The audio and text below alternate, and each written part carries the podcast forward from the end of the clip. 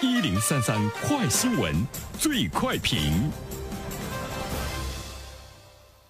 焦点事件快速点评：一月十四号上午九点二十四分，在温州市区的学院路口，交警对斑马线上的低头族市民胡女士现场开具了一张处罚罚单，因为行人横穿道路时低头看手机，被处以十元的处罚。有关此事的评论，马上有请本台评论员袁生。你好，东方。这个呢是温州市文明行为促进条例在今年元旦开始实施之后呢首张罚单。呃，一名女士哈在横穿马路的时候看手机被罚款了十元。这件事情出来之后呢，我们看到大家都是拍手称快哈，也希望呢呃这样的处罚机制可以呢在全国尽快的能够普及。呃，其实我觉得赞成者中一定有很多是低头族，大家呢是希望这样的呃法律这样的这个条例能够呢约束我们自己，因为我们觉得我们管不住自己。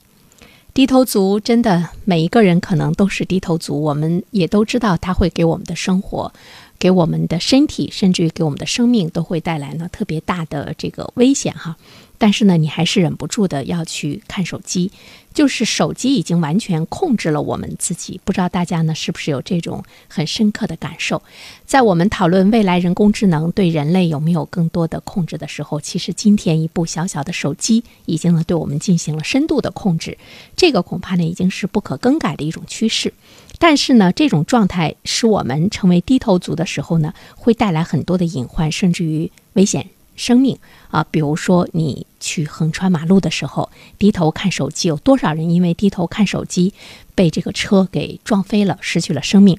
也曾经呢有过哈，这个妈妈带着孩子去游泳，无论是在游泳池还是在大海边，那么都是因为低头玩手机，没有呢看管好孩子，后来呢孩子失去了生命。怎么样让今天的低头族把头抬起来？我觉得这个已经成了。很多的这个社会部门，包括一些政府部门比较焦虑的事情。于是我们看到，本是呢一个私人的一种行动，一种私人的习惯，需要呢我们个人有非常强的自律和约束力去改变的一件事情。当它成为一种普遍现象的时候，其实我们。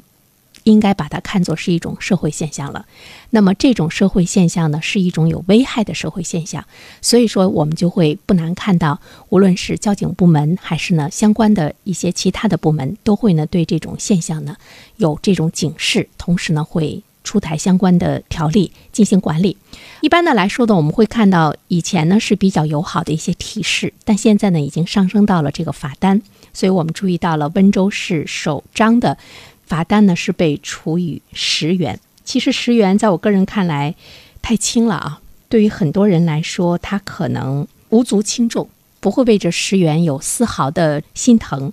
因为每一个人他已经意识到了低头看手机的危害，就是你无需再去给他强调啊，这张罚单给你来说会有什么什么样的警示作用。其实我们现在要做的就是要通过一些法律法规让他。心疼要罚到他的这个肉里面去，所以说，与其罚十元，不如我们直接给他罚一百元。比如说，美国美国檀香山这座城市，他们这座城市呢，因为低头。看手机横穿马路啊，带来的交通事故是高于其他的城市，所以他们的这个罚款呢，初犯呢是十五到三十五美元，那么再犯呢是三十五到七十五美元，如果再犯的话，那么就是十五到九十九美元。其实我们想说的是，面对今天的这样的一种呃无数的信息袭来的社会，其实我觉得到今天，所有的人都应该去反思一下，我们天天在手机上，我们日日。是低头族，信息究竟给你带来了什么？